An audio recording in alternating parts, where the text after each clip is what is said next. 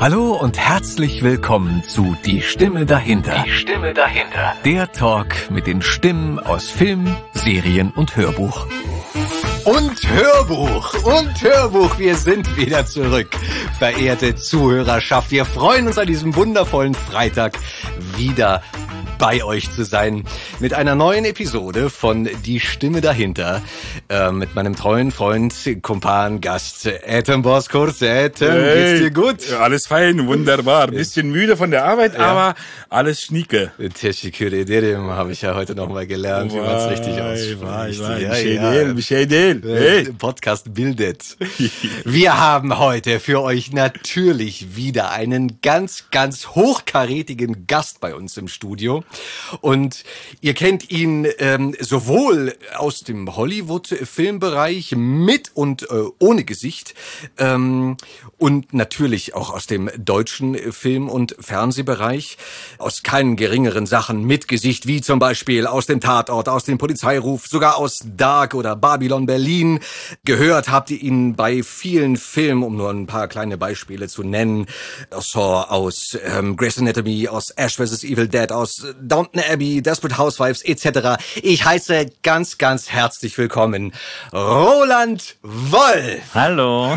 Hallo Roland. Herzlich willkommen, Hallo. Roland. Vielen Dank für das fulminante Intro. Es, ähm, es Aber Hollywood mit Gesicht ähm, habe ich jetzt ja, aber komm, ich das Dark, vergessen. bei Dark, bei Dark hängt doch auch Hollywood mit drin, oder? nee, das ist doch eine deutsche Ist Produktion. das wirklich rein deutsch? Weil immer, wenn Ja. ich Netflix lese, habe ich immer so das Gefühl, das ist so global, das ist international, das wird sowohl in Staaten, huch, mein Getränk, das wird sowohl in Staaten vermarktet als auch in, im europäischen Raum und äh, Naja, ich weltweit glaube, man, verkauft. man würde so rein ähm, äh, ökonomisch sagen, es hat einen Global Outreach. Ja. Aber es ist die erste deutsche Netflix-Produktion gewesen. Mhm. Und ähm, die hatte, ich, weiß- ich glaube, es gibt irgendwie so eine Top Ten ähm, Liste immer bei Netflix, ähm, was die meisten Abrufe hat. Und da war Dark dann, glaube ich, in den ersten Monaten dabei. Also, dass das dann weltweit so und so viele Millionen Streams hatte. Mhm. Ähm, genau. Also deswegen, das war, das war sehr erfolgreich. Aber da hatte ich ja auch noch ein paar kleine Auftrittchen. Das ist ja egal. Ich habe mich sehr gefreut, als ich dich da drin gesehen habe. Und es war sofort auf der Couch. dass man sagt, Das ist Roland, da ist er, da ist er. Wie geil in der Serie. Ich meine, es ist schon eine Hausnummer, da mitspielen zu können, finde ich. Ja, es hat auch sehr viel Spaß gemacht. Ja, und ich meine, da gibt's ja noch ein paar ganz andere tolle Sachen, die du ähm, in der letzten Zeit gemacht hast oder Sachen von dir, die demnächst kommen werden. Oder? Mhm. Ja. ja. noch ein bisschen was in der Ich, Pipeline. ich glaube, wir haben noch ziemlich viel vom Roland zu, äh, zu erwarten, zu sehen äh, und auch äh, zu hören. Roland, schön, dass du da bist. Wirklich toll. Danke, dass du dir die Zeit nimmst. ja, äh, danke für die uns. Einladung. Ich freue mich. Schön. Wir freuen uns, dass du hierher gekommen bist. Total, total. Ähm, es ist ja sehr warm momentan. Du bist äh, mit der Bahn oder mit dem Auto gekommen? Mit dem Auto. Okay, weil es entspannter ist. Ja, ich habe mir irgendwann ähm, einen gebrauchten Smart gekauft, weil als ich noch fest am Theater war, ich war ja hier sehr lange festes Ensemblemitglied am Gripstheater und dann mit dem Proben morgens und abends Vorstellungen dazwischen noch irgendwie ähm, zur Berliner Union in die Oberlandstraße oder nach Johannisthal, das immer mit der S- und U-Bahn, das äh, ging einfach zeitlich irgendwann auf den Keks. Und ähm, ich habe das dann sehr genossen, ein Auto zu haben. Und ich hatte das Gefühl, ich bin auch schneller, oft. Also klar, manchmal gibt's halt eben auch Ausnahmen. Ähm, aber vor allem, man kann halt noch andere Sachen machen, wie ähm, sich einsprechen morgens, äh, was man in der U-Bahn nicht so gut kann. Ähm, ähm, oder noch Telefonate führen. Ähm, Was machst du für. Einsprechübungen morgens? Was ist so dein, dein Liebling? Hast du das so? Machst du es jeden Tag? Ähm, also ich habe Nur früher beim jeden, Autofahren. Nee, ich habe es früher jeden Tag gemacht, ähm, aber immer vor Vorstellungen und auch vor vor Terminen. Mama, Papa, Baum. Also- Mama, Papa, Baum. Nee, es sind halt, wir hatten ähm, also eine ganz gute ähm, Ostsprecherziehung äh, damals in, in Graz an der Kunstuniversität, wo ich studiert habe.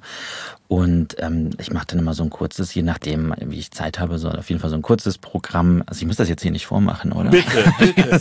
Komm, eine, ein, gib uns ein, zwei Übungen. Ich bin neugierig. Jeder, Nein, es jeder gibt hat ja ja so das seine. Lippenflattern einfach, das sowieso um die ganze, um die ganze Stimme warm zu machen, ne? Und Also, dass du ähm, einfach nur warme Luft also auspustet. dieses und, äh, Also das ist dieses ähm, äh, Lippen flattern lassen und auf einen ähm, Konsonanten enden und so. Dann ähm, Geläufigkeitsübungen, also wie so Bati, Batabli, Batapati, Batapatabli und sowas, ne? Und solche Sachen. Yeah, check it out, check it out. Ja, genau. Yeah. Bami, Bamavi, Bamawashi, Bamawashagi und ähm, was man früher alles so gemacht hat, sind so kleine Sachen. Also ähm, gehasst habe ich immer Schwimm, Schwimm, Schwimm, Sim, Sim, Sim, Schwimm, Schwimm, Schwimm, Schwimm, Schwimm, Schwimm, Sim, Sim. Und dann geht man das ganze Alphabet, äh, das ganze, alle Vokale durch und Umlaute. Und ähm, ja, sowas. O-U-A-E-I. Weil es heißt ja immer, die Stimme braucht zwei Stunden, bis sie wach ist, ne? Auf jeden Fall. Oder Red Bull. Oder, naja, nee, das weiß ich nicht. Du bist, du bist unter, unter vielem anderen, ähm, wann das nächste Mal ähm, zu sehen im Fernsehen? Hast du da schon Daten? Also was den Mit- Tatort mit- zum Beispiel angeht? Oder Mit was Neuem meinst du jetzt? Ja, ja. Ähm, abgesehen von den mannigfaltigen Wiederholungen, die momentan laufen? Ähm, nee, also ich weiß jetzt gerade, dass äh, wir haben letztes Jahr eine neue äh, Reihe gedreht fürs ZDF, also den Auftakt zu einer Reihe, die heißt der Thüringen-Krimi äh, Theresa Wolf oder umgekehrt Theresa Wolf, der Thüringen-Krimi. Da spielt Nina Gummich eine ähm, Pathologin, also die Hauptfigur ist keine Kommissarin oder ein Kommissar, sondern eine Pathologin. Äh, Thorsten Merten ist der Kommissar und ich hatte Grüße gehen raus an Thorsten. Genau. Und ähm, genau, und da hatte ich ein paar Drehtage in dieser Episode eine Rolle und das äh, wird jetzt beim Münchner Filmfest am 9. Juli gezeigt. Wann das ausgestrahlt wird, weiß ich nicht. Okay. Und ähm, ja, das nächste größere ist halt St. Mike, ähm, die dritte und letzte Staffel. Da hatte ich, äh, bin ich also letztes Jahr in den Hauptcast gekommen. Und da weiß ich auch schon das Ausstrahlungsdatum, aber ich darf es noch nicht sagen. Ah, Das dürfen wir, glaube ich, mal sagen. Du hast einen Pfarrer gespielt? Ein Kaplan. Ein genau. Kaplan sogar. Genau. Einiges höher gestellt. Äh, nee. Kaplan, ist ja der, der ähm, quasi äh, beim Pfarrer oder beim Priester sein ähm, äh, Vikariat macht, um dann ähm, äh, Pfarrer zu werden. Ja. Also Kaplan ist die Vorstufe. Womit verwechsel ich das? sozusagen. Wie bitte? Anwärter, der Anwärter. Genau, Es, genau. gab es nicht noch ein kirchliches Amt, ähm, was so ähnlich hieß, was wesentlich höher war? Als der Priester? Mm, ja. Bischof. Ja, ja, ja, nee, aber noch was in die Richtung Kaplan. Ich finde es noch raus. Der, doch, der Kardinal natürlich. Ach so. Das verwechselte ich. Aber die Kardinäle sind ja auch noch mal über den Bischöfen. Genau. Also ich hoffe, ich rede jetzt keinen Quatsch, aber ich glaube ja. Ich glaube auch. Deswegen meine ich, das war auch mit K und ein sehr hohes kirchliches Amt. Ich bin nicht getauft. Ich äh, ziehe mich da mal ganz galant aus der Affäre. Und, und, und Ja, wie ist es äh, für dich halt so als Rolle, wenn du jetzt eine Rolle übernimmst aus der Kirche? Wie ist so das Verhältnis dazu? Hast du da eine gewisse Vorahnung oder gehst du dann halt irgendwie mal ins Kloster oder in die Kirche, wo du dann dich ein bisschen auf die Rolle vorbereitest? Also in dem Fall ist das äh, Format ja, ähm, ich glaube, es heißt äh, äh, Dr- Dramödie, Dramedy. Also, also ne, das auch, der Schwerpunkt liegt auf Komödie. Deswegen musste ich da jetzt keine äh, Method Acting-mäßige Vorbereitung machen. Aber ich komme aus Trier, also Erzbistum, sehr katholische Stadt. Ich hab, äh, bin getauft, gefirmt und all diese ganzen Sachen. Kommunion, äh, Messdiener gewesen, habe im bischöflichen Generalvikariat von Trier ähm, meinen Zivildienst gemacht in der Abteilung für Blinde und Sehbehinderte bei der Trierischen Tonpost. Dort gibt es nämlich auch so ein Studio, die haben damals, ähm, 98 war das, machen die bis heute noch, ähm, aber damals war es eine Kassettenzeitschrift, einmal im Monat rausgebracht. Da wurde ehrenamtlich ähm, das Fernsehprogramm jede Woche komplett aufgelesen. Ähm, damals gab es aber noch nicht so viele Sender. Ähm, Zeitungen, Bistumszeitungen wurden aufgelesen. Wir haben in diesem ähm, Kassettenmagazin äh, Hörspiele produziert und so weiter. Also da, das war so übrigens meine erste äh, Mikrofonerfahrung. Und ähm, da hast du dann natürlich auch viel mit ähm, also der Bischof äh, war ja dann von Trier, der war, den hast du jeden Tag gesehen, weil der im, im, im Generalvikariat einfach zu tun hatte und andere nette Leute kennengelernt. Also mh, ich hatte da schon so eine Verbindung, bin aber auch ausgetreten nach der Schauspielschule und ich habe mir dann noch mal ein bisschen was durchgelesen, ne? Also wie das eigentlich geht. Man studiert Theologie, dann kommt man ins Priesterseminar, und dann ähm, macht man sein Vikariat, wird zugeteilt oder man kann sich vielleicht auch bewerben und ähm, macht dann die Kaplan Laufzeit und wird dann irgendwann zum Priester geweiht. Oh, du bist, du kennst dich echt gut aus mit der ganzen Materie, zwangsläufig. Ja, also ähm, das fand ich jetzt aber auch wichtig, weil es hat ja auch sowas mit einer Haltung zu tun, ähm, wie die Leute, was die erlebt haben und wie die dann ähm, in diesen Job gehen. Ne? Mhm. Apropos, was man erlebt hat und wie man in den Job geht. Du bist 1975 in Trier geboren. Nein. Nein. Wo haben Sie denn recherchiert, Herr Wien? ähm, in, in, diesem Internet oder wie das heißt. Ja, da müsste eigentlich ich 1978 stehen. 78. Habe ich die auch noch älter gemacht. Doppeltes Fettnäpfchen, dreifach Asche also, auf mein Haupt. Bitte schneiden, wir, bitte schneiden. Noch mal an. Wir setzen nochmal an. Also du bist 1978 äh, in Trier geboren. Ja. Wie bist denn du groß geworden? Wie oder ja, wo? Im Sinne von, im Sinne von, aus was für einem Elternhaus kommst du? Kommst du aus einem, aus einem Bankerhaushalt oder aus einem sehr bürgerlichen Haushalt? Nee, ich würde sagen, sehr bürgerlicher Haushalt. Also ich habe noch zwei Geschwister, ähm, einen älteren Bruder und eine jüngere Schwester. Mein Vater hat ähm, bei der ähm, LKK gearbeitet. Das ist die landwirtschaftliche Krankenkasse in Rheinland-Pfalz gewesen. Und meine Mutter ähm, hat mal in einer Apotheke gearbeitet, dann eben drei Kinder, war zu Hause und irgendwann, als wir auch mal alleine sein konnten, wenn man nach Hause kommt, hat sie dann nochmal angefangen, ein bisschen in der Apotheke zu arbeiten. Aber ansonsten ähm, ganz normal. Okay. Ja. normal ist immer so, ein, immer so ein weit gefasster Begriff, weil jeder, für jeden ist ja die Normalität etwas, etwas ganz Also sagen wir mal so, anderes. ich musste äh, Zeitungen austragen und äh, bin Kellnern gegangen und äh, habe immer nebenher gejobbt, ja. um mir auch mal die Jeans zu kaufen, die ich mir gerne kaufen möchte und nicht das, was mein Vater für eine Jeans ausgeben würde. Okay. so. Das ist äh, sehr sympathisch auf jeden Fall. Hattest du schon früh den Wunsch, Schauspieler zu werden oder kam das erst mit der Zeit? Also ich wollte eigentlich zur Sparkasse und meine Eltern haben mich gezwungen, Schauspieler zu werden. Und nein, Quatsch. du hast gerade eben, wir sind gerade alle, hättet ihr sehen können, hättet ihr sehen können, wie mir die Gesichtszüge entgleiten und ich dem Roland gehörig auf den Leim gehe. Nee, äh, das ist natürlich eigentlich umgekehrt. Ähm, nee, ich war wenn man so zurückblickt und dann nochmal so Kindheitserinnerungen von äh, Mutti irgendwie vorgeerzählt bekommt, wenn beim Familienbesuchen, dann gab es schon eigentlich so zu Grundschulzeiten immer so Sonntage, wo ich gerne ähm, vom Frühstückstisch aufgestanden bin, bin irgendwie ins Schlafzimmer meiner Eltern gegangen, habe mir dort so einen äh, voluminösen Bademantel genommen von meinem Vater oder meiner Mutter, habe den angezogen, bin wieder rausgekommen in die Küche und habe irgendwas gesungen so kurz, so opernsängernhaft imitiert ja. und habe dann gesagt, fertig, Applaus. So. Und dann mussten die klatschen, dann habe ich mich verbeugt, dann bin ich wieder abgegangen, habe das ausgezogen und bin ganz normal zurück in die Küche. Und ich glaube, da hat das schon angefangen. ähm, Der Junge denkt nicht klingt, mehr. Klingt sehr, sehr plausibel.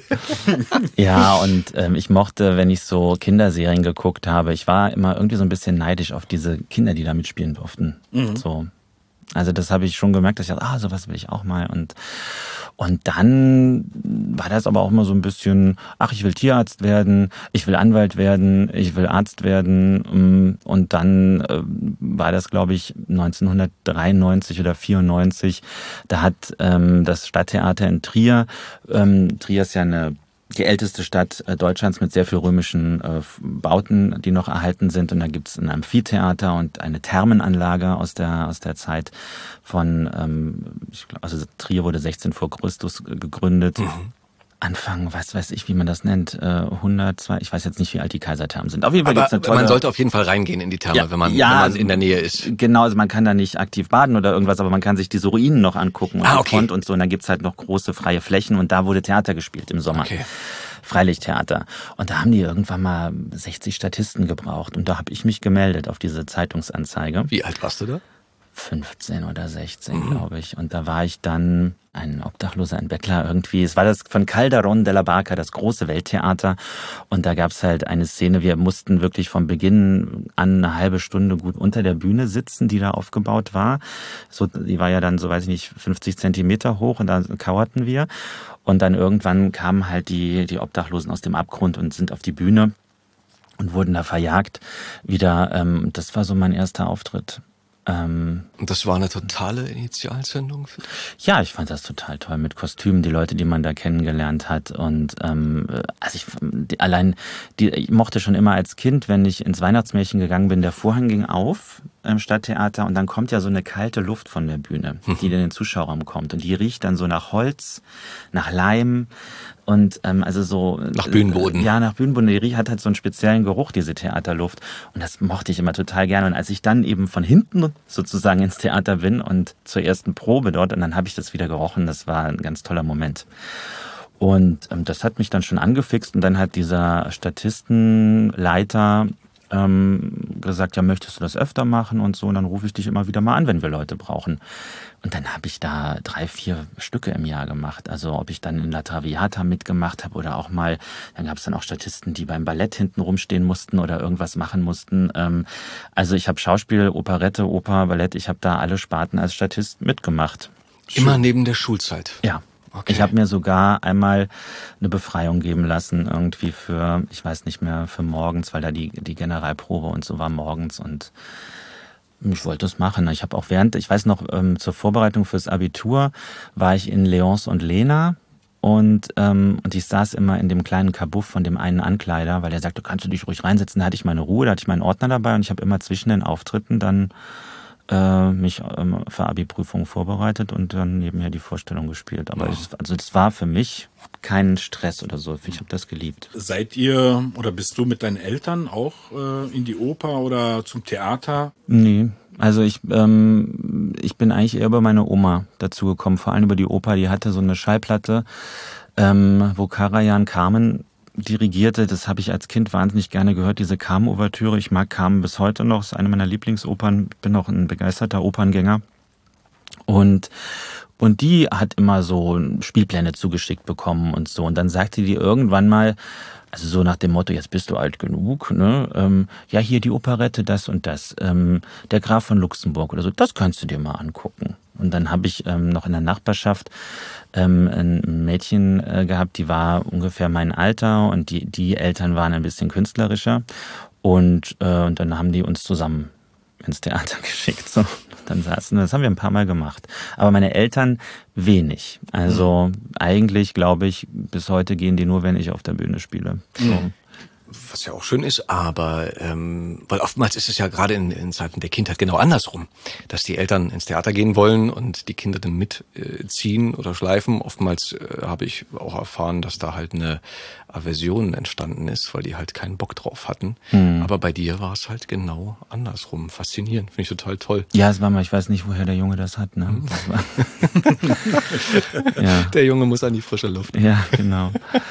Nee, ich bin sogar, ich weiß noch, ich war im, in diesem äh, Sportverein Karate, Polizeisportverein für Karate, habe ich auch mal so drei Jahre gemacht. Und dann ging das mit diesen Proben da am Theater los. Und ich weiß dann, ich habe meine Eltern einfach erzählt, ich gehe weiterhin zu dem Sportverein und bin aber eigentlich zum Theater. Zum Theater gegangen. So, bis irgendwann dummerweise Triers eine kleine Stadt. Mein Vater dann diesen Trainer da traf, weil der wohnte auch noch irgendwo ein paar Häuser weiter. Ja, der Roland, den habe ich ja schon lange nicht mehr gesehen. Was? Gab es da Stress oder? So ein bisschen. Okay. Ja. Naja, aber nee, letztendlich klar, die war nicht begeistert dann auch, als ich Prüfungen gemacht habe an Schauspielschulen und mhm. rumgefahren bin und so, haben mich aber immer ziehen lassen. Ich glaube, die dachten so, naja, soll das versuchen, wird sowieso nichts, tausend Leute bewerben sich, zehn werden genommen. Und dann kam ich eben aber schon direkt am Anfang bei vielen verschiedenen Schulen immer sehr weit. Ja. Und dann hat man schon gemerkt, dass denen so ein bisschen Angst und Bange wurde. Hattest, hattest du dich auch in Berlin beworben oder war? Ja, ja, ich ja. war, also ich glaube, mein drittes Vorsprechen war in Ernst Busch, da ja. war ich dann erste Runde raus. Und dann war ich nochmal an der UDK und da war ich ähm, alle drei Runden durch und dann mit den letzten 20 da oder so. Und das, oh. das hatte dann aber nicht geklappt. Aber ist doch verrückt. Ich meine, wenn ich das so sagen kann, finde ich dich für einen exzellenten Schauspieler, der neben vielem Talent, was er mitbringt, halt äh, mit sehr viel äh, Ehrgeiz und Ernsthaftigkeit an den Beruf rangeht, den der Beruf halt erfordert und äh, den man halt braucht dafür. Ähm, und was ich immer wieder so faszinierend finde, ist, dass halt so eine guten Leute wie du denn zum Beispiel bei Schulen abgelehnt werden. Ich meine, ja, man kann mal einen schlechten Tag haben. Man kann mal die Rolle besser und schlechter im Vorspiel spielen. Und äh, es gibt natürlich auch Konstellationen, die an der Schule gewählt werden, wie halt eine ganze Klasse zusammengestellt wird. Ja, ähm, aber dass dann so viel Talent und so an mehreren Schulen nicht angenommen wird, an einer dann doch und an einer sehr guten Schule, wie ich glaube, dass man sagen kann, oder? Also ich meine, Graz ist ja jetzt eine sehr ähm, anerkannte Schule. Ja, also ich, es war eine von denen, wo ich mich nicht sofort beworben hatte, weil die mir nichts sagte. Mhm.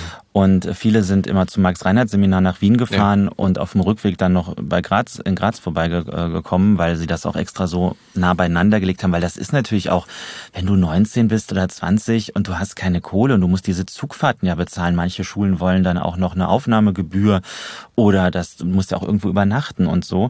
Dann haben die dann schon geguckt, naja, es gehen halt mehr nach Wien, wollen ans Max-Reinhardt-Seminar als nach Graz. Also wenn wir die Woche nach Wien machen, dann kommen die auf jeden Fall zweieinhalb Stunden im Zug. Kann man auf dem Rückweg noch mitnehmen. Ne?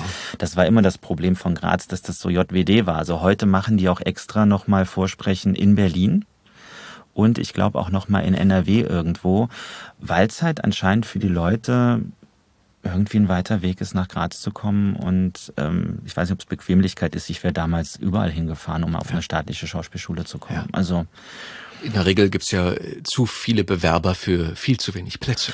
Ähm, genau, also man könnte auch sagen, es gibt sehr viele Leute, die es gern machen wollen. Und ja. es kann ja auch nicht, nicht jeder, hm. also so. Und ähm, bei uns waren es zehn und ich glaube, es haben sich 800 beworben. Mhm. Ja. Würdest du denn dem jungen Menschen empfehlen, heutzutage zu sagen, wenn du den Wunsch hast, dann, dann mach es? Oder, oder wie würdest du jemandem gegenübertreten, der sagt, oh, ich, weiß, ich möchte gern Schauspieler werden? Ich finde die Frage, die hört man ja oft. Ne? Ja. Und ich finde das so schwierig zu beantworten, weil dann sagt dann irgendeine, weiß ich nicht, Schauspielerin sagt dann, ich habe meinem Sohn gesagt, wenn du dafür brennst, dann mach es. Ja, was weiß ich denn mit 16, ob ich dafür brenne? Ich will es halt machen. Und dann finden, es gibt ja auch viele Kollegen, die finden, Entschuldigung, die finden dann raus. Nimm mal einen Schluck Bier. Während, äh, ich Wir glaube, sind ja unter uns hier. Das ist, glaube ich, leer. ähm, ähm, Willst du Nachschub? Ein Wasser wäre cool, ja. Ja, kriegst du. Sollen wir jetzt unterbrechen? Ja. Nein, alles Nein. gut. Erzähl weiter. Ich, Etem, Etem reicht es dir rein. Lass dich nicht stören. Etem wechselt die Stühle. Die Klinke geht runter, die Tür geht auf. Hallo. Hallo. Warte, dann machen wir so einen Fliegenwechsel. Danke. Wir sind ja hier auch immer noch Corona-konform. Ja. Mit hermetisch abgeriegelten Räumen. Vorbildlich. Natürlich. Ja. Jetzt komm wieder her und setz dich gefälligst hin, Ette. Ich hol mir noch ein Bier. Ähm, und ich finde halt, dass man, man, was weiß ich, mit 19, 20, ich will es einfach machen. Und dann, also bei mir war es ja auch so, okay, ich, ich spüre da was, ich will das machen. Ich habe in einer freien Gruppe dann noch äh, gespielt. Also über dieses Statist-Sein kam ich dann an eine freie Gruppe, die im, in der Trierer ähm, Tufa hieß das, Tuchfabrik abgekürzt, das war so ein Kulturzentrum, äh, gespielt hat. Und ich habe halt gemerkt, ich kann das gut und Leute, die in den Vorstellungen waren, die sagen, du, also das kannst, kannst du ja, das kannst du ja beruflich machen. So, ne? Und, ähm, und dann dachte ich, ja, warum denn nicht? Also das will ich auch probieren. Und da ich ja dann, sagen wir mal, meine dritte Schule, mein drittes Vorsprechen war Bochum und ich war da durch alle drei Runden und dann sagen sie halt zu einem, Sie sind die 15, die wir gerne ausbilden würden. Wir haben aber nur 10 Plätze und wir werden jetzt am Wochenende ja, uns beraten und fünf werden halt auf der Warteliste landen. Und dann war ich halt auf der Warteliste. So. Aber da war, das war für mich die Bestätigung, du, also du musst jetzt nur die Schule finden, die zu dir passt oder das bisschen Glück, was noch fehlt oder so, weil ich wäre ja nicht so weit gekommen, wenn ich es nicht könnte. Hm. Oder wenn die das, wenn ich da kein Potenzial hätte. So, wenn dann jemand vorsprechen geht, der aussagt, ich will es unbedingt machen und irgendwie 30 Mal äh, alle Schulen zweimal durch hat und nicht genommen wird und immer in der ersten Runde rausfliegt, dann kann es sein, dass es einfach nicht sein soll. Aber es gibt auch genug äh, Beispiele, die woanders ausgebildet werden und dann trotzdem ihren Weg finden. Mhm. Also deswegen zu sagen, also ich glaube, man kann nur jemandem erklären, wenn du das machen willst, dann gibt's folgende Dinge, die du wissen musst. Das ist ein sehr anstrengender Beruf, wo man sehr diszipliniert sein muss wo man auch strategisch denken muss, wo man ein Büro auf zwei Beinen ist, wo dich viele Dinge erwarten, die nichts damit zu tun haben mit rotem Teppich und äh, Geldregen oder sonstigem, ja. Ähm, ich finde, das, das muss irgendwie einem klar sein. Aber auch wenn du auf der Schauspielschule bist, dann denkst du ja auch nicht daran, äh, dass du äh, fett Kohle verdienen willst, sondern du willst erstmal nur ein Engagement. Und du weißt ja schon, dass, dass du die Mindestgage kriegst, weil du Anfänger bist und das ist nicht viel und so weiter, ja. Also das hat immer sowas mit dem Idealismus zu tun und diese Wertentwicklung, die eigene und auch die äußerliche, ähm, also das, was man monetär geboten bekommt für das, was man kann, das kommt ja alles erst. Und das muss sich ja auch finden. Hm. Deswegen könnte ich niemals zu jemandem sagen, mach das auf gar keinen Fall. Es gibt ja auch beides. Also es gibt ja sowohl die Schauspieler, die den Beruf ergriffen haben, eben wegen des roten Teppichs. Mhm. Das war das große Ziel und die das erreicht haben. Ähm, es gibt Kollegen, die äh, mit dem Beruf sehr reich werden. Das sind natürlich sehr wenige, aber auch das gibt es. Ähm, und es gibt natürlich auch die anderen Seiten. Es gibt die vielen Kollegen, die damit nicht sehr viel Geld verdienen und gerade so über die Runden kommen. Mhm. Ähm, gerade im letzten Jahr war das, glaube ich, für viele Kollegen auch echt nicht einfach, mhm. diese Zeit. Also ja, wie viel, wie viel Schulen ähm, oder auf wie viel Schulen hast du dich beworben? Weißt du das noch über den Daumen gepeilt? Zwölf. Okay. Aber ich hatte, glaube ich, dann acht dritte Runden oder ja, sowas. Okay. Und meine Güte, aber das ist echt viel Zeit. Da brauchst du wirklich viel Zeit dafür. Naja, ein Jahr. Also ich habe ja. halt während des Zivildienstes dann schon angefangen und dann hat sich das aber dann noch das Jahr nach dem Zivildienst, wo man sich dann pro forma für irgendeinen Studiengang einschreibt, damit man weiter das Kindergeld bekommt, beziehungsweise der, die Eltern und man irgendwie abgesichert ist, äh, krankenkassenmäßig. Ähm, ja, und da habe ich dann in dem einen Jahr nach dem Zivildienst habe ich halt viel gejobbt, so vor allem also äh, gekellnert und diese Vorsprechen gemacht. Mhm. Und in Graz war dann, da war es immer so, die erste und die, die hatten im Januar, Februar eine erste und eine zweite Runde, dann nochmal im Juni oder so oder Juli.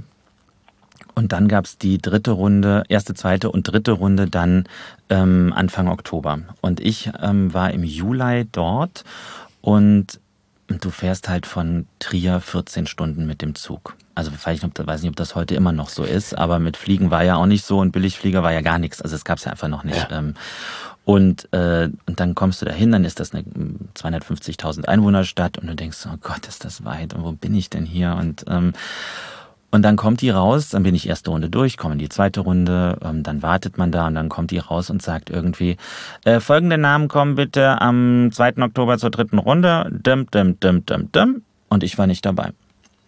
Ich dachte so, na super. Also der ganze Aufwand hier mit zwei Übernachtungen und hin und her und allem. Und du bist hier in irgendeinem Kaff und äh, in Österreich und da klappt's auch nicht. Äh, Herr Wolf, aber Sie kommen bitte nochmal vor die Jury, ja? Ich dachte so, und jetzt kriegst du noch gesagt, dass du den Beruf nicht machen sollst oder so irgendwas. Man hat ja wirklich nur die schlimmsten Erwartungen. Oh Man hört ja auch so viele Geschichten. Ja. So, es gibt auch andere schöne Berufe mit S und diese ganzen Sachen. Und dann saß ich da vor dem Gremium und dann sagte die äh, Direktorin damals Eva Qualmann, äh, sagte dann zu mir, ja, Sie sitzen jetzt hier und wissen wahrscheinlich noch gar nicht warum, aber wir haben beschlossen, Ihnen die dritte Runde zu schenken. Also wenn Sie wollen, können Sie hier sofort anfangen. What? Und ich war so total perplex und sagte, ähm, kann ich das bitte schriftlich haben? Könnten Sie, Entschuldigung, ich muss das kurz notieren, ich muss das mit aufnehmen. Könnten Sie das nochmal sagen? Da brachen, brachen dann alle in Gelächter. Ja, das hat natürlich direkt mal für einen Lacher gesorgt. Und ja, das hieß dann einfach nur, dass ich im Oktober nicht mehr die dritte Runde machen musste und äh, Studienbeginn war dann, glaube ich, 15. Oktober 2000. Dadurch hatte ich einen riesen Vorteil, nämlich eine Wohnung zu suchen. Alle anderen, die am 3. Oktober wussten, sie sind aufgenommen, mussten am 15. Oktober anfangen zu studieren. In Graz. Mhm. Wenn du aus Berlin kommst oder was weiß ich wo in Deutschland, du musst einfach innerhalb von zwei Wochen umziehen. Und das ist schon, also ich finde eigentlich ist es eine Unverschämtheit, wenn ich so drüber nachdenke. Und ich konnte mir so im August, habe ich mir Wohnungen angeguckt oder September, ich weiß nicht mehr, im August bin ich dahin gefahren. Und, ähm, Hast du was Schönes gefunden? Ja, eigentlich schon. Total untypisch auch. Ähm, ich bin auch der Einzige aus dem Jahrgang, der nie umgezogen ist in den vier Jahren. Alle anderen andauernd von einer WG in die andere und ich habe alleine gewohnt ähm, und habe nur 200 Euro Miete bezahlt im Monat, ähm, weil das waren, also ich hatte inseriert in der kleinen Zeitung in Graz, äh, weil ich habe geschrieben, Schauspielschüler sucht, Unterkunft ab dann und dann. Und, und habe daraufhin sehr viele Zuschriften und Anrufe bekommen, weil die Österreicher sind ja sehr kulturaffin. Und, und ich dachte, machen wir es doch mal so rum, mal gucken, ja. äh, ein Schauspielstudent, das ist aber interessant und so. Und, ähm, und so hat das auch funktioniert. Und dann war ich bei Helmut und Helga Gruber in der, ähm, oh Gott, wie hieß denn jetzt? Jetzt habe ich meine Straße. Grüße, Grüße gehen raus, by ja, the way. Grüße gehen raus. Ich habe die besucht vor zwei Jahren. Dann kannst du ihnen ja die Folge auch schicken. Ja, stimmt. Ihr kommt drin vor. Ja, die sind jetzt schon ein paar 80, ob die das mit Podcast hinkriegen. Ja, wer weiß. Ja. Aber das war die Adalbert Stiftergasse ja. in, Wien, äh, in Graz. Und äh, die hatten so eine Doppelhaushälfte und da wohnte rechts mal die Tochter und die ist dann ausgezogen. Und dann kam man unten rein. Rechts war ein kleiner Flur und die Küche. Ähm, und ein kleines Bad, aber wirklich mini, mini, wo man nur so eine halbe Waschmaschine reinstellen konnte. Weißt du, diese kleinen. Toploader. So, ja, ja. Nee, eben nicht. Das ging ja schon gar nicht. Ach so. Das war so ein kleiner, da kann man nur drei bis fünf Kilo Wäsche rein oder so. Also, weißt du, kennst du die nicht? Die sind Nee, so die kenn sie. Hälfte von der Bull-Augenwaschmaschine. Ja, aber das sind doch diese Toploader. Es gibt doch diese. die also es gibt aber ja- oben auf. Ja, aber pass auf, die, die, pass auf. Also um mal kurz zum Thema wegzukommen, um den, um den Waschmaschinen-Talk hier einzuleiten. Ja, es gibt. Ich hatte damals in meiner Wohnung in Neukölln äh, hatte ich eine Waschmaschine, die war zwar 60 breit, aber nur 40 tief, eben weil die auch in die Küche musste und die Tür wäre sonst nicht aufgegangen. Sowas, sowas nennt man Waschbrett.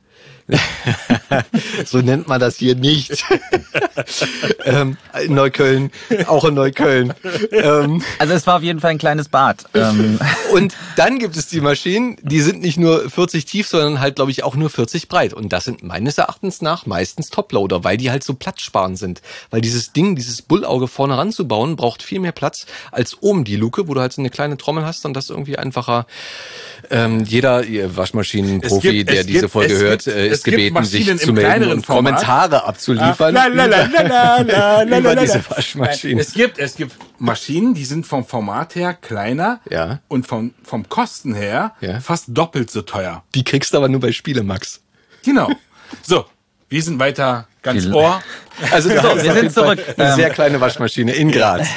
Nein, also genau. Und da drüber war dann das Zimmer und das waren quasi also zwei Etagen und das Zimmer war auch noch möbliert mit so hässlicher Schrankwand. Aber ich hatte ja auch nichts. Also alles, was da drin war, war willkommen.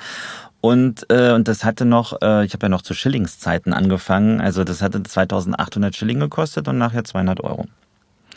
Und die haben das auch nie erhöht. Und deswegen dachte ich, Perfekt. ich habe meine Ruhe, ich habe da eine Küche drin. Und dann alle immer so, Ma, du wohnst so weit draußen. Und ich so, mein Gott, es ist auf der anderen Murseite, also die Mur, dieser Fluss. Ähm, ich sagte, ich fahre 20 Minuten mit dem Bus. Und ähm, wenn wir jetzt in der Großstadt wären, bräuchte ich auch mal eine halbe, dreiviertel Stunde, um irgendwie zur Uni zu kommen. Also Ich wollte gerade sagen, 20 Minuten in Berlin ist auf jeden Fall Luxus. Ja, deswegen, also ich fand das super so. Und ähm, genau. War eine gute Zeit? Das war die, mit die, die beste Zeit in meinem Leben in Graz. Also das war wirklich toll. Ich, ähm, wir hatten tolle Professoren, auch aus Berlin als Gastdozenten. Die festen Professoren waren auch toll. Man hatte, man konnte sich ähm, aus jedem Bereich sowas rausziehen. Dann hat unsere Direktorin war früher in Rostock Professorin für Sprecherziehung und dann ist die ähm, eben Direktorin geworden in Graz. Ähm, eine ganz tolle Frau, sie lebt leider nicht mehr. Und ähm, es waren tolle vier Jahre. Und dann hast du halt in Graz 250.000 Einwohner, davon aber 50.000 Studenten. Weil es gibt drei Universitäten, die Kunstuniversität, die technische und die reguläre, wo du auch Medizin und Jura und so studieren kannst. Und daher ist da einfach viel los. Du hast ein Opernhaus, ein eigenes Theater für Kinder- und Jugendtheater, das Schauspielhaus, ähm, den steirischen Herbst, ähm, oh Gott, äh, die, die Diagonale, ein eigenes Filmfestival. Ähm, also da war einfach immer was los und das war aber auch das Gefährliche, weil wir haben irgendwann rausgefunden, die Stadt ist dir nicht böse, wenn du nichts tust, weil da kann man sehr schnell versumpern, so Okay. im Park und rumsitzen beim äh, Heurigen und Buschenschank und so, weil mh, du hast halt ab April T-Shirt-Wetter und dann diesen goldenen Herbst in der Steiermark, der geht bis Oktober. Das ist von den, also das war wirklich toll. Also du hast dich pudelwohl gefühlt. Ja, und man konnte am Schauspielhaus spielen, man hat tolle Opernproduktionen dort gesehen, weil wir mit unserem Kunstuni-Ausweis äh, eine halbe Stunde, glaube ich, vor Beginn, egal ob Premiere oder nicht, alle Plätze, auch wenn es Logenplätze waren, das, was leer war, für fünf Euro. Geil. Ja, das, war super. Adam, ich habe gerade mal geguckt, ähm, wenn wir jetzt losfahren, brauchen wir 8 Stunden 46 Minuten nach Graz. Von Na hier dann. aus. Na dann. So, liebe Zuhörer, es war schön, dass Sie hier waren. Danke, Roland. Wir müssen mal kurz nach Graz. Das klingt wundervoll. Hattet ihr während des Schauspielstudiums auch Synchron in äh, Nee. eurem Programm? Mikrofonarbeit in, äh, Gar in nicht. irgendeiner Form? Äh, doch, Mikrofon, doch. Wir hatten beim ORF, ähm, bei einem älteren Herrn, äh, haben wir ein Hörspiel mal aufgenommen. Das war so die Mikrofonarbeit. Aber nicht. Und dann, als ich wegging, ein paar Jahre später, habe ich äh, erfahren, dass äh, Stefan Hoffmann, den kennt ihr ja auch, dass der dann angefangen hat, Synchronseminare in Graz zu geben, weil der war witzigerweise oh Gott, ich will nicht lügen, aber ein paar Jahre vor mir ähm, in Graz an der Uni und er hatte einen Professor, Oskar Cravagna, den ich auch noch hatte. Und ähm, und Stefan kommt übrigens auch aus Trier, witzigerweise.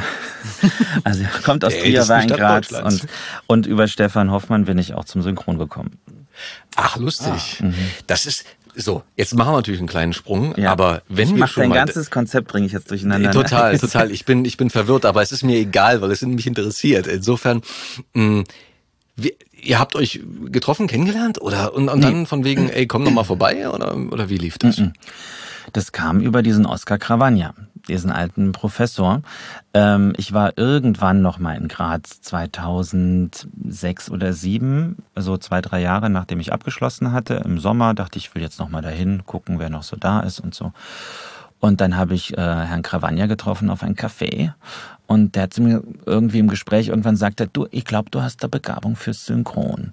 Ähm, ich kann dir mal einen Kontakt zum Stefan Hoffmann herstellen. Ich so, aha. Ja, der wohnt auch in Berlin, der macht da Synchronregie. Und ähm, ich frag mal, ob ich äh, die Telefonnummer äh, geben darf. Und dann hat er mir die dann ein paar, eine Woche später geschickt. Und ich habe Stefan angerufen und der war damals bei der Elektrofilm. Ähm, Thilus Rocker hat Aufnahmeleitung gemacht und, ähm, und dann, ich weiß nicht mehr, was es für ein Film war, ähm, aber ich weiß noch, dass Maria Koschny äh, vom Mikro war und ich habe einfach hinten drin gesessen und zugeguckt. Und das habe ich, äh, der hat mir immer gesagt, jetzt bin ich gerade hier und da und ich habe dann jedes Mal, eigentlich was immer Elektrofilm, habe ich zugeschaut. Und, ähm, und dann nach ein paar Wochen hat dann Thilus Rocke ähm, mich einfach aufs Ensemble mal gebucht. Und das war 2007. Ah. Und so ging das los. Boah, krass. Dann machst du das schon eine ganze Weile länger als ich, ey.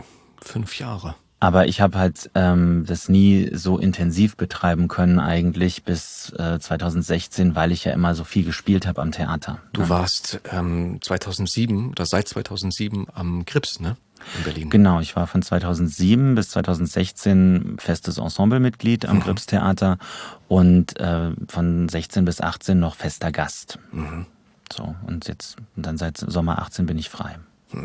Du hast wirklich, ich habe ja auch was von dir dort sehen dürfen. Ähm, Frau Müller muss weg, habe ich äh, gesehen damals. Und das war eine sehr schöne Inszenierung. Äh, Sönke Wortmann hat die, glaube ich, gemacht. Ne? Mm, Du hast mit, mit tollen Leuten da auf der Bühne gestanden, mit tollen Kollegen. Das war ein, ein sehr schöner Abend, aber ich glaube, das Stück ist im generell, äh, im Allgemeinen, glaube ich, sehr gut angekommen, oder? Ja, das ist von Lutz Hübner. Ähm, Lutz Hübner, entschuldige, dass ich dir ins Wort falle und dich abwürge, aber Lutz Hübner hat, glaube ich, auch am Gorki-Theater das Bankenstück geschrieben. Mit dem hatte ich mich damals dort zu tun. Und das war wiederum, ich glaube, 2007, 2007 rum. Das wird so in der Zeit gewesen sein. am Maxim Gorki Theater und das hieß Das Bankenstück. Genau. Okay. Das ähm, sagt mir gar nichts. Ist nicht gerade. schlimm. Ist nicht Aber das schlimm. hieß Einige, auch wirklich so. Ja, Ja, Das, das hieß so. Das hatte der Volker äh, Hesse ähm, inszeniert, der damals Intendant war vom, vom MGT. Mhm. Und der Lutz Hübner war natürlich auch bei den Proben dann Mhm. vor Ort, weil es halt ein, äh, neues Stück war mit einer, mit einer eigenen Intention gegen die Banken. Es waren gerade die ganzen Korruptionsskandale äh, tagesaktuell. Und es war eine Utopie, in der die, die Bürger die Macht übernehmen. Mhm. Ähm, was passiert, wenn Anarchie äh, auf einmal eintritt und Mhm. der Wut der Bürger die ähm, Obrigkeit oder die, die Reichen an den Pranger stellt, die halt deren Geld verzockt haben. Mhm. Mm, War eine schöne Geschichte. Viel Action, viele Effekte. Ja, ich habe viel von Lutz Hübner gespielt und ich mochte das äh, immer sehr, sehr gerne. Also ähm, auch ähm, zwei Uraufführungen. Ja. Und ähm, Frau Müller muss weg war halt der Knaller, weil das halt äh, ein Themen, äh, Thema berührt, ähm, was halt jeder kennt, entweder als Elternteil oder früher noch als Kind oder als Lehrer, nämlich äh, die, die Zeugnisse stehen an und es geht um die Versetzung, kommt das Kind jetzt auf die, äh, auf die Realschule oder aufs Gymnasium oder auf die Hauptschule. Ne? Ich weiß gar nicht, ob das heute noch so unterteilt wird. Und, äh, und es denke, gibt halt einen, einen Elternabend, ähm, wo sich die Eltern verabreden, um mit Frau Müller zu sprechen, weil äh, die Lehrerin kann ja nur daran schuld sein, dass die Noten so miserabel sind und dass die Kleinen nicht äh, versetzt werden wahrscheinlich, ja. Und es ist das Halbjahreszeugnis und man will das jetzt noch rumreißen und letztendlich zerfleischen die sich alle selbst und es gibt noch einen schönen Turn äh, am Ende und ähm, ja, also das, das ist einfach super gut geschrieben. Ähm, man darf eigentlich, also was heißt darf, ne? Aber ich finde halt, man, äh, und das wurde auch nicht gemacht, es wurde keine Komödie inszeniert. Und wir haben das auch alle ernst genommen. Und das fiel uns auch erstmal bei den Proben schwer, dass weil man da manchmal so Text, äh, so große Textflächen hatte. äh, Passagen, halbe Seite lang. ja, Dinge. genau, wo man dann viel redet und dann denkt so, oh Gott, ich muss was machen, ich muss was machen. Nee, der Text war so gut, dass man musste gar nichts machen, man musste es einfach nur gut spielen. Und die Pointen haben gesessen und es wurde so viel gelacht und äh, ohne dass man es irgendwie übertrieben hat. Und wir haben das sechs Jahre lang äh, gespielt. Und äh, Sönke Wortmann hat den Stoff äh, über das äh, Gripstheater und Stefan Fischer-Fels, den damaligen Leiter, äh, kennengelernt und fand den so toll, diesen äh, Stoff, dass er sich sofort die Filmrechte dran gesichert hat. Hat es dann bei uns inszeniert und ich glaube zwei, drei Jahre später dann verfilmt. Allerdings nicht mit uns, weil da brauchte er Namen, halt eben mit Anke Engelke, die das ganz toll gemacht hat und ähm, Ken Duken und ähm, äh, Mina Tanda, Justus von Donani, genau. Äh, verfilmt und hat sich auch bei uns nochmal bedankt im Abspann, was ich ganz toll fand. Also nochmal uns alle namentlich erwähnt, weil er hat natürlich sehr viel ausprobieren können schon mit uns und auch durch die Reaktion vom Publikum sehen können, ähm, was funktioniert, was funktioniert nicht und was und so weiter. Also, und das war dann auch im Kino, glaube ich, ein Erfolg mit über einer Million Zuschauer. Absolut. Ich glaube, das gibt Mhm. viele Hörer, die den Film gesehen haben. Äh, Das Stück kann man leider nicht mehr sehen, das ist abgespielt. Ja. Ja. ja. Hat dir diese Inszenierung oder und oder auch der Kontakt mit Sönke Wortmann ähm, karrieretechnisch auf die Sprünge geholfen? Ja, total. Also ich hatte das äh, überhaupt nicht erwartet oder bedacht, weil ich hatte mich nie ums Drehen gekümmert. Ich bin äh, eben ne, in Graz zur Schule gegangen, habe dort am Schauspielhaus gespielt, habe in Wien gespielt, in Wilhelmshaven, in Bremerhaven und dann am Grips und habe dann gedacht, naja, jetzt bin ich in Berlin, jetzt gucke ich mal, hier sind die Möglichkeiten ja halt vorhanden, was kann ich noch nebenher machen? Und Synchron hatte mich schon immer interessiert und dann hat sich das auch so ergeben und habe halt eben mir einiges als Sprecher nebenher aufgebaut und niemals, ich habe keine Fotos gemacht, keine Demobänder, weil ich dachte, ach, drehen und ich, das interessiert sowieso keinen. So, also ich dachte, dass ich vor der Kamera irgendwer sich dafür interessiert hat, konnte ich mir überhaupt nicht vorstellen. So. Und dann durch diese Premiere und natürlich, dass es eine Sönke Wortmann Premiere war, war so gefühlt das halbe Business natürlich in dieser Premiere und da war auch eine Agentin, die sprach mich an, ähm, nach der Premiere, ob ich schon eine Agentur hätte. Und ich so, nö. Ähm, ja, melden Sie sich doch mal. Und hat mir ihre Karte gegeben. Und dann dachte ich, naja, ist eigentlich super, wenn sich jemand bei mir meldet. Und äh, habe die getroffen und wir fanden uns sehr sympathisch. Und dann habe ich halt Fotos gemacht, habe zwei Szenen selbst gedreht, damit ich irgendein Material hatte.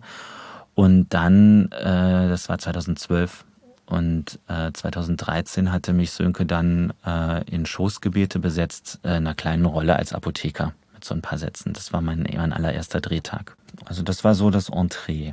Und äh, Sönke hatte, ist, Sönke ist sehr treu und hatte uns alle auch nochmal angefragt. Ähm, also ich habe noch Charité mit ihm gedreht.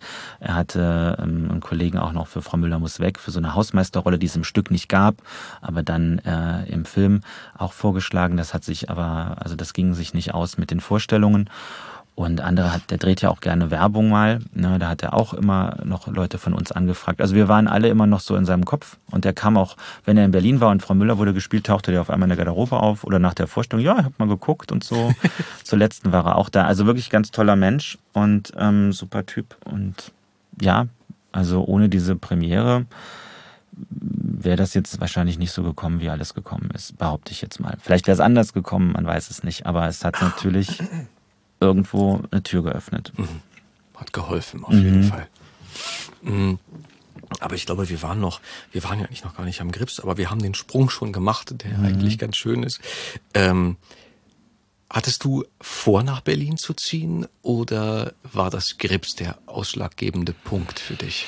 Nee, ich bin schon nach Berlin gezogen, nach Wilhelmshaven. Ja. Also da war ich zwei Jahre und es war mir auch schon am Anfang klar, dass ich da nicht länger bleibe, sondern dass man halt irgendwo anfangen muss, weil es war ein nettes Theater und nettes Ensemble. Man spielte auch viel, was man an größeren Häusern als Anfänger erstmal nicht spielen würde. Aber die Stadt war damals sehr am Boden äh, mit äh, fast 20 Prozent Arbeitslosigkeit und 2000 Wohnungen standen leer. Also das war so ein bisschen Bonjour Tristesse dort. Ähm, ist es immer noch so?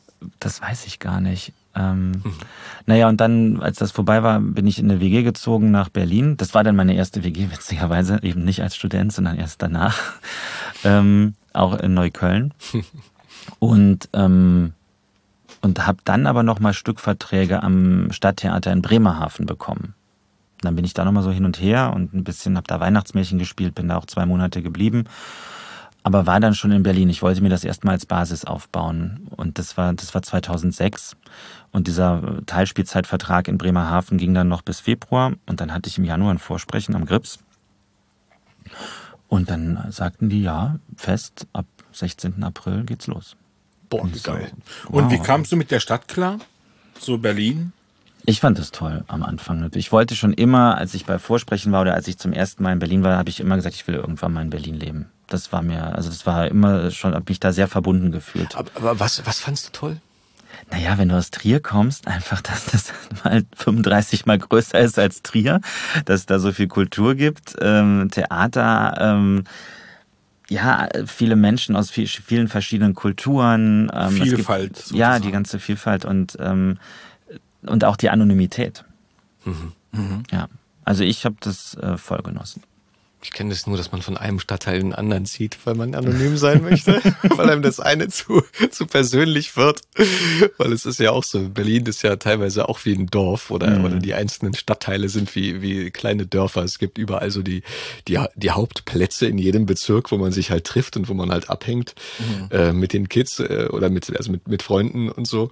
Und äh, wo man was essen geht, was weiß ich. Und ja. äh, irgendwann, wenn du halt so ein kommunikativer Typ bist, wie viele von uns Kollegen, glaube ich, sind, sind, dann kennst du da halt jeden und dann wird's auch wieder überhaupt nicht. Ja, obwohl das eigentlich umso älter ich werde, auch denk und und ich bin immer in Neukölln umgezogen eigentlich ja. und da geblieben, ähm, dass das ja auch schön ist, wenn man dann Leute kennt. Das kann es absolut sein. Also das Aber mir geht's so, umso halt älter ich wurde, umso mehr schätze ich die Ruhe. Und da, was ich halt irgendwie immer wieder gerne mache, halt irgendwie Tagesausflüge raus aus der Stadt wo man einfach mal die Ruhe genießt und dann landest du irgendwo in einem Dorf, wo du sagst, oh, ist das hier idyllisch, ist das schön, Ruhe, hast halt irgendwie nicht den ganzen Lärm um dich. Mhm.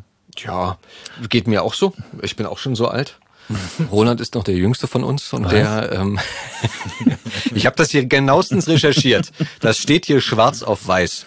1985 bist du mhm. geboren.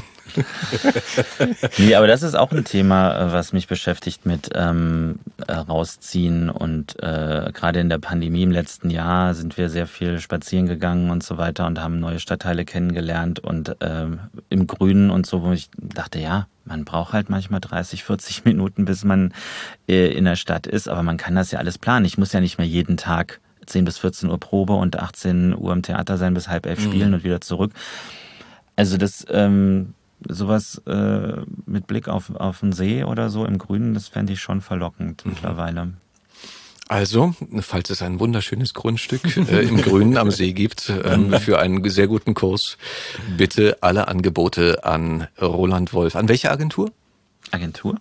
Ähm, einfach also, nur, um deine private glaube, Nummer jetzt nicht zu veröffentlichen. Achso, man könnte das ja dann auch über die Homepage, da ist ja auch ein Kontaktformular. Okay. Oder Instagram. das würde ich jetzt Oder nicht unser, über unser meine Podcast. Schauspielagentur machen. Oder über unseren Podcast. Alle Angebote bitte erstmal zu mir und ich leite das dann ganz bestimmt weiter. Die wir dann aussortieren und dann kriegst du dann Ruhe. Nee, nein. Ähm, nein, nein, nein, nein. Wie kam es denn eigentlich zu Babylon Berlin?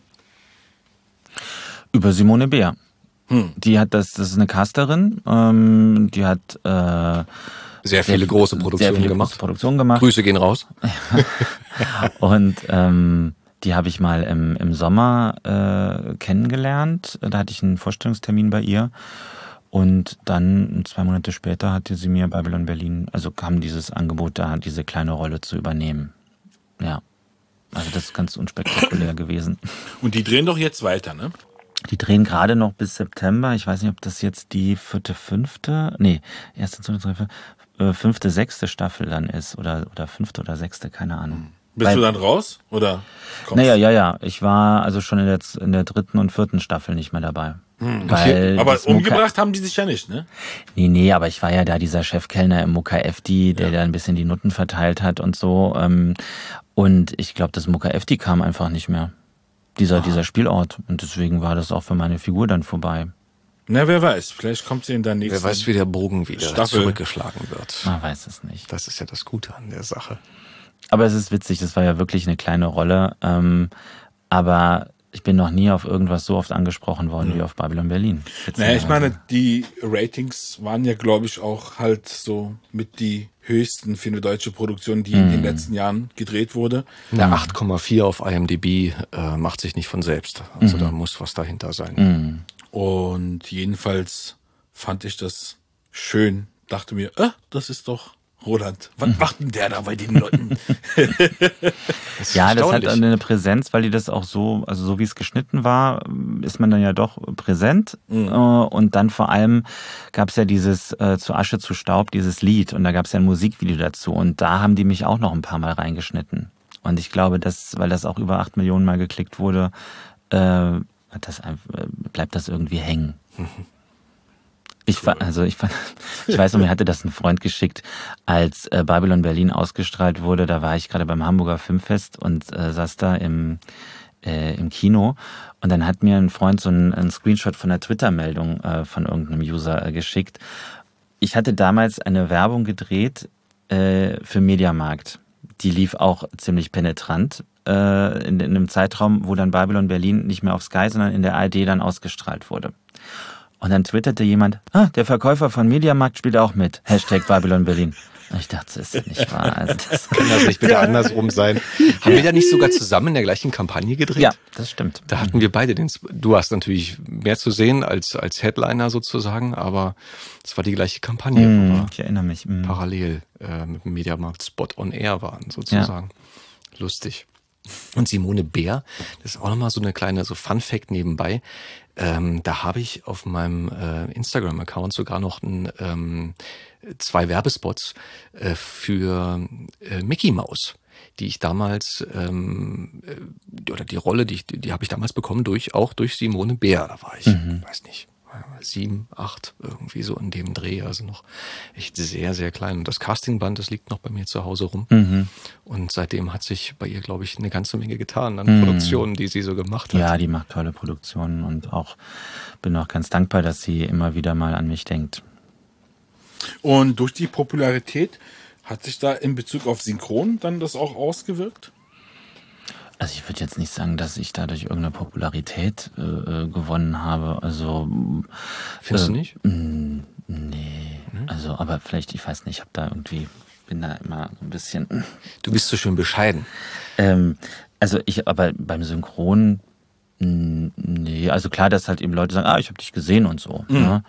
Aber du meinst jetzt, ob sich die Auftragslage dadurch verändert hat oder was? Zum Teil auch, ja. Ich meine, das eine verbindet ja halt irgendwie, wenn man talentiert ist und dass man halt irgendwie auch dann ähm, seinen Talent dann halt in der breiten Masse verkünden kann. Dass das spielerische Talent natürlich auch am Mikrofon ja auch gefordert wird. Und man hat ja dann auch die Möglichkeit, dass dann äh, Regisseure oder Produktionsleiter oder Aufnahmeleiter auf einen aufmerksam werden und sagen, ach, das ist doch hier Roland, äh, der ist doch bei uns mit in der Kartei. Ich habe dich gesehen. Ich habe so Bock auf dich jetzt gerade gekriegt. Und, äh, Also wüsste ich jetzt nicht, ganz ehrlich gesagt. Ich finde, das Synchron, das ist immer so eine Welle. Also da gibt es irgendwie Jahre, die sind ganz toll oder Monate, da hast du viel, dann ist gerade weniger. Jetzt ist zum Beispiel gerade bei mir eine Woche gewesen, wo ich äh, ganz wenig zu tun äh, habe. Und wo man das schöne Wetter und die Sonne genießen kann. Ja, ist ja auch okay. Und ich habe jetzt auch ein E-Casting zu tun und Text zu lernen für, für einen Soko Stuttgart-Dreh, den ich ähm, übernächste Woche mache. Dann denke ich, dann passt ja gerade so zeitlich, mhm. dass man dann Zeit also dafür frei ist. Mhm. Ja, also ich würde jetzt sagen, das Synchron ist immer so eine schöne Konstante. Ich will das nicht missen, die, diese verschiedenen äh, Rollen zu schlüpfen, die verschiedenen Leute kennenzulernen und ähm, da eine große Bandbreite ähm, sprechen zu können. Ähm, ja, aber ich habe jetzt, also dass sich da irgendwo jetzt was verändert hat, mhm. also, glaube ich, nee. Mhm.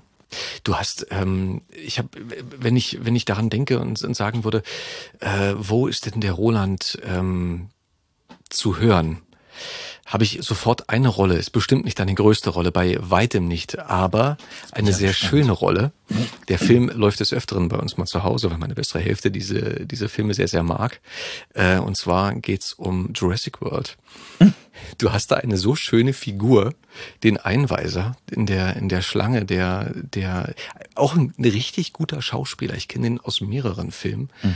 ähm, der die Kids und die ganzen Zuschauer dort in die, in diese Kapseln einweist und der mhm. irgendwann total überfordert ist mit den ganzen, erst von seiner Langeweile heraus, dann ähm, in die Überforderung schlüpft. Ich liebe den Typen. Mhm. Den sprichst du. Das stimmt, ja. Das stimmt. Ähm, das ist auch schon ewig her, ne? Äh, da haben wir noch zusammen, äh, zusammen vorm Rohr gestanden. Ja, ja, stimmt. Ja. Und wie war das zum Beispiel für deine Eltern, dich in so einer großen Hollywood-Produktion dann halt zu hören? Ähm, Die erkennen mich nicht. Nee? Nee. Haben sie dich nie auf eine Rolle mal angesprochen? Wenn nee, nee, ich muss das dann vorher sagen, ja, heute kommt das und das, ähm, kannst ja mal reinhören. So, ja gut, dass du es gesagt hast, jetzt nicht gewusst. Also, äh, echt, so, ja? So gemein. jetzt ja, wo du sagst, da, mh. Hm.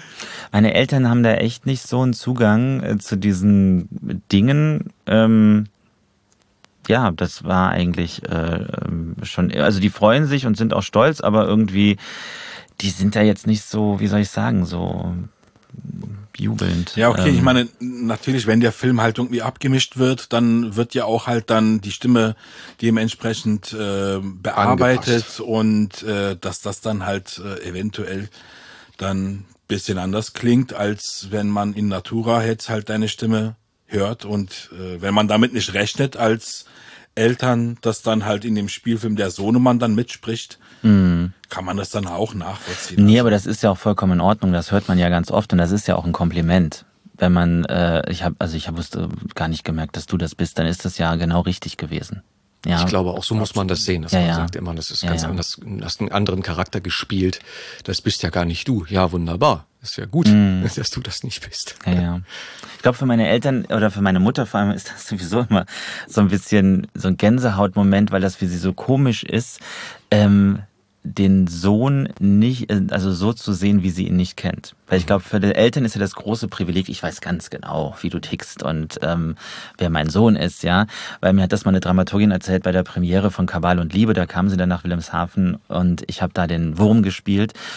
Und der wird ja am Schluss dann festgenommen und dann hat er so einen Ausbruch und schreit rum und so. Und ich bin dann halt so voll ausgetickt und habe halt rumgeschrien und meine, die Dramaturgin saß hinter meinen Eltern und meine Mutter hat dann wohl so gemacht und hat sich voll, äh, voll ge, äh, ähm, erschrocken. Äh, erschrocken, genau. Und ähm, ja, also die, ich glaube, dass die nicht damit umgehen können, ein ganz ehrlich. Ein schönes Kompliment. ja, ein ja. schönes Kompliment, ist doch super. Aber so richtig, ich glaube, sie können nicht so richtig damit umgehen. Also, also mein Bruder hat auch mal gesagt, ja, ich mag nicht, wenn du so Rollen spielst. Irgendwie, ähm, ja, also da habe ich, weiß ich nicht mal, was das war, irgendwas sehr Hartes gespielt oder sowas. Okay. Aber es ist bestimmt schwer auch, ne? Also wenn man mit dem Beruf nichts zu tun hat, mm. dann jemanden zu sehen, ist ja auch eine große Angst, glaube ich, von vielen, wenn sich, wenn der Freund oder die Freundin denn im Film, in der Rolle, auf dem Theater jemand anderes küssen muss und so. Ähm, Mensch, dann küsst ja eine andere Frau oder einen anderen Mann. Äh, wie, wie, wie ist das dann? Äh, wie kannst du das oder so? Ja, es ist Arbeit. Ja, hart. Ja. Es ist harte Arbeit, besonders ja. wenn man mit dem Kollegen vielleicht nicht so grün ist oder der keinen Minzbonbon vorher gelutscht hat. Ja, ja. Also da, in dieser Situation war ich noch nicht so oft, weil ich selten, äh, also ich bin ja nicht der, der die Liebhaber spielt, sondern eher eben den Wurm in Kabale und nicht den Ferdinand, was ich auch viel spannender finde. ähm, aber ja, klar, das ist äh, schwer nachzuvollziehen, einfach für Leute, die nicht in dem Metier sind, ähm, weil ja, das, das können die sich nicht vorstellen. Auch das ist, also allein schon merkt man das ja immer an der Frage bei so Publikumsgesprächen. Wie können sie sich den ganzen Text merken? Das ist immer die beste Frage, das ist oder? So, das ist so, wie wenn du einen Architekten fragst, wie, wie, wie machen sie diese geraden Linien? Kinder. Ja, wie machst du denn das mit den Texten? Kinder. Äh, erzähl, erzähl du zuerst, ja. Soll ich das jetzt wirklich beantworten? Naja, nein, weißt du, ich denke, ich denke immer die Frage, die, also ich kann das ja verstehen. Ich kann die Frage verstehen. Wenn du nicht weißt, wie dieser Probenprozess abläuft, ähm, natürlich denkst du ja, du musst es ja am Stück auswendig lernen. Aber du hast ja mit dem Text, du hast ja immer damit Aktionen verbunden, Szenenwechsel. Du arbeitest mit Partnern, die dir Stichworte geben, mit denen du ja spielst. Äh, Gerade auf der Bühne hast du ja einen bestimmten Ablauf, den du immer wieder durchgehst auf den Proben. Ja, aber du musst es dir halt irgendwie dir so vorstellen. Jemand, der halt irgendwie damit überhaupt keinen Kontakt hat. Ja. Ja. Und da will der Mensch halt von dir eine Information, wie kann ich das machen? Ja. Mhm. Meine, w- wenn ich jetzt halt früher auf der Bühne gerappt hatte, Ja. ja. manchmal war das so, ich wusste auf Anhieb nicht, sagen wir mal, die zweite Strophe, wie sie halt irgendwie beginnt. Ja. Aber im Fluss, das ist dann halt irgendwie das, was du sagst. Man hat ja dann halt eine gewisse Melodik und eine Abfolge und man hat ein Bild, ein ne, geistiges Bild vor Augen, wo man halt damit gewisse Sachen assoziiert. Und dann ist es halt im Fluss. Und ähm, Du weißt ja auch, wenn dann die Bridge kommt, zum Beispiel eine Bridge oder oder was weiß ich, wenn halt irgendwie noch zwischendrin. Ja, aber das ist, weißt du so, wenn du halt irgendwie jemand, ein Elektriker, der halt irgendwie eine Platine hat, ja, und dann hast du halt irgendwie, wie der halt irgendwie hintereinander weg das Ding da halt irgendwie lötet und dann sagst du halt, ja, wie machst du das? Ja, und der sagt einfach, indem ich da halt irgendwie ein bisschen äh, Draht und dann halt einen Lötkolben halte und dann mache ich das. Weißt du so, es ist, äh, es ist halt für dich eine Routine, weil du es halt irgendwie gelernt hast. Nee, aber das wollte ich ja erklären, also wie das halt funktioniert, weißt du? Also wo das Gerüst ist, dass es halt nicht nur ein, ähm, ein, ein Nacheinander auswendig lernen und abliefern ist, sondern es ist ja ein Gerüst, was sich entwickelt. Genau wie du sagst, du hast deine Bilder dazu, äh, wenn du eine Strophe äh, rappst und danach kommt das halt von alleine. Ja. Ähm, das, ja, man, es ist ja kein, meistens kein Monolog. Vor allem, äh, ich meine, äh, es ist ja was anderes. Die Leute kennen ja nur, oh Gott, das Auswendiglernen damals in Biologie und Geschichte, das fiel mir immer wahnsinnig schwer. Warum? Ne? Weil es langweilig teilweise. Naja, weil sie auch einfach nur Daten auswendig lernen mussten oder irgendwelche ähm, äh, biologischen Zusammenhänge alle, und, und ich, sowas. ja. Und ähm, klar, wenn allein schon, dass du durch den Raum gehst und weißt, an der Stelle ähm, bleibe ich stehen oder da mache ich das, ne, im Nachklapp.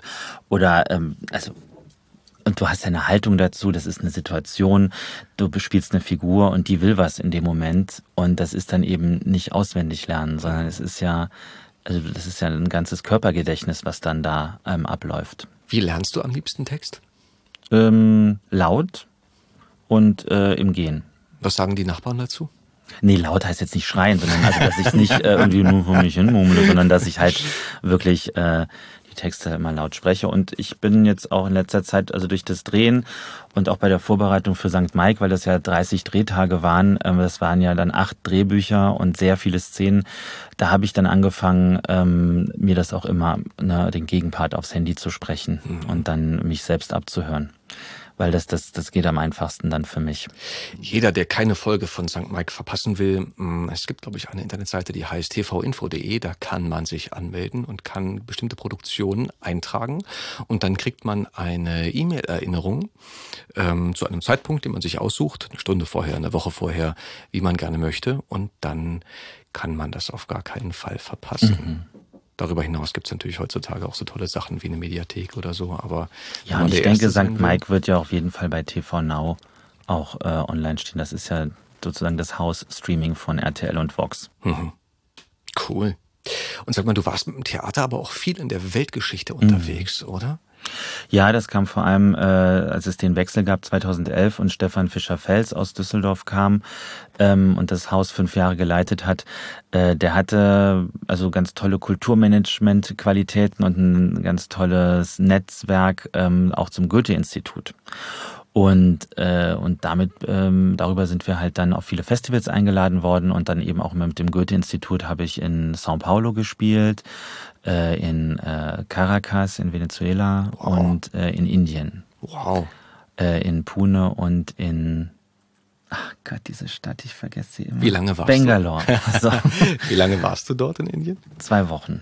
Okay. Da sieht man ja dann schon ein bisschen was vom, vom Total. Und natürlich ist das auch von Vorteil, wenn du dann mit dem Goethe-Institut da bist, dann führen die dich ja rum. Also da bist du schon so ein bisschen protected und ähm, ja, Auch in Brasilien, logischerweise. Brasilien auch, äh, wobei Sao Paulo, das war so ein Festival und wir hatten, waren da überall eingespannt in Workshops und Diskussionsrunden. Also da gab es einmal einen Tag, wo sie sagen, ja, wir können heute eine kurze Rundfahrt machen.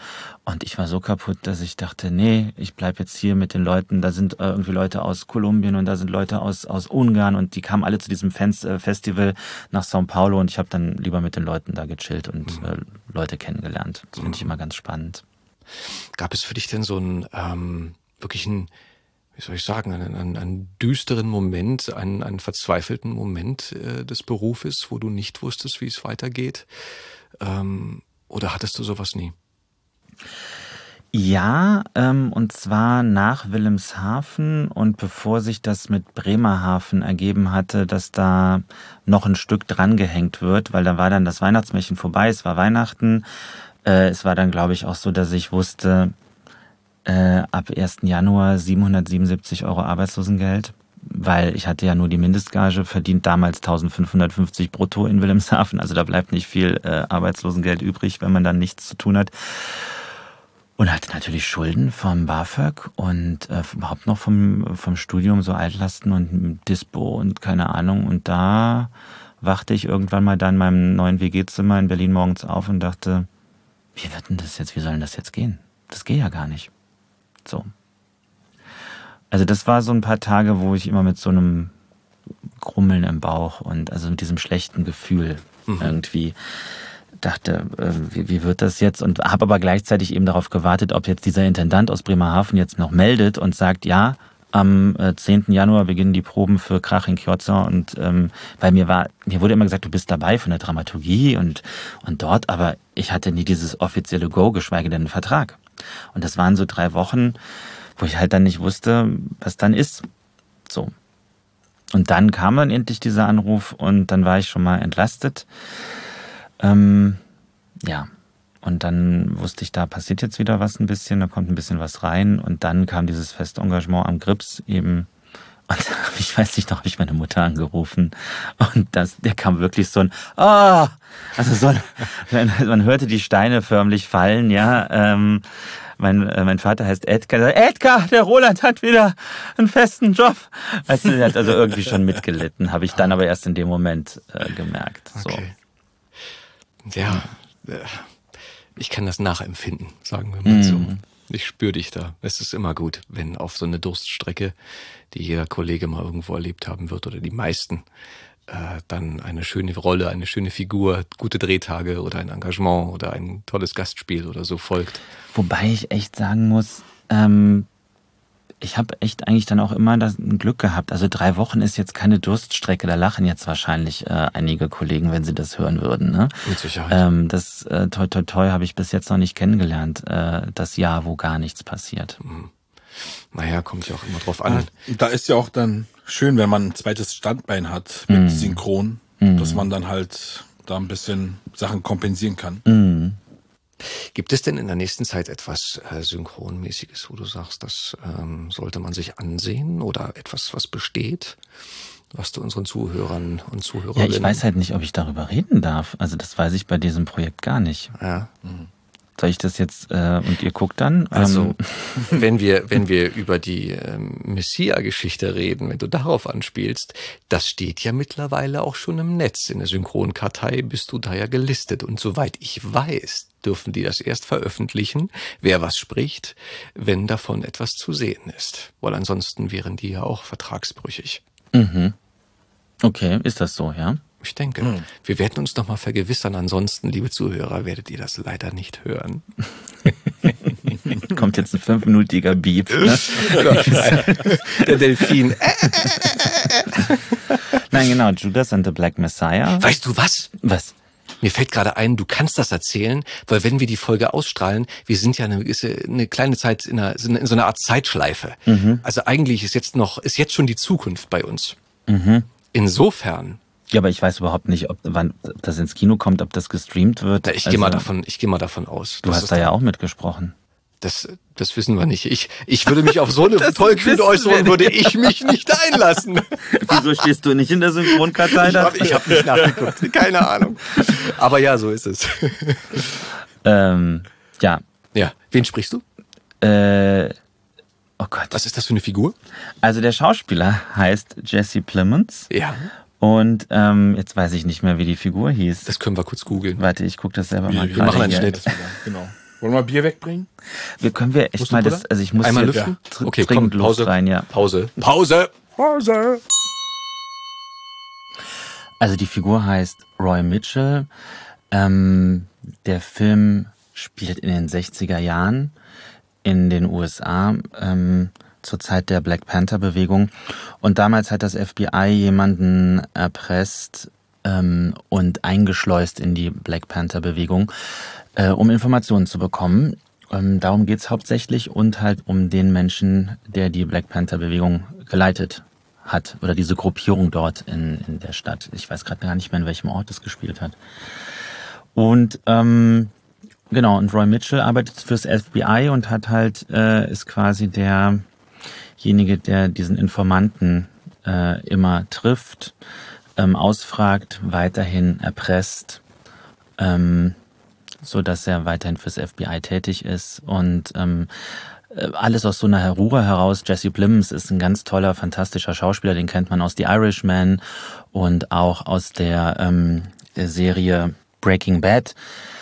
Und ja, und es war toll, ähm, den zu sprechen, weil der aus so einer Ruhe heraus ähm, die ganzen Szenen spielt ähm, und auch meistens sitzt und diese Ruhe eine totale Gefährlichkeit hat. Und auch gleichzeitig ist er so ein Vater, äh, Familienmensch. Also der hat dann auch ein, ein Kind und äh, man sieht ein bisschen was Privates.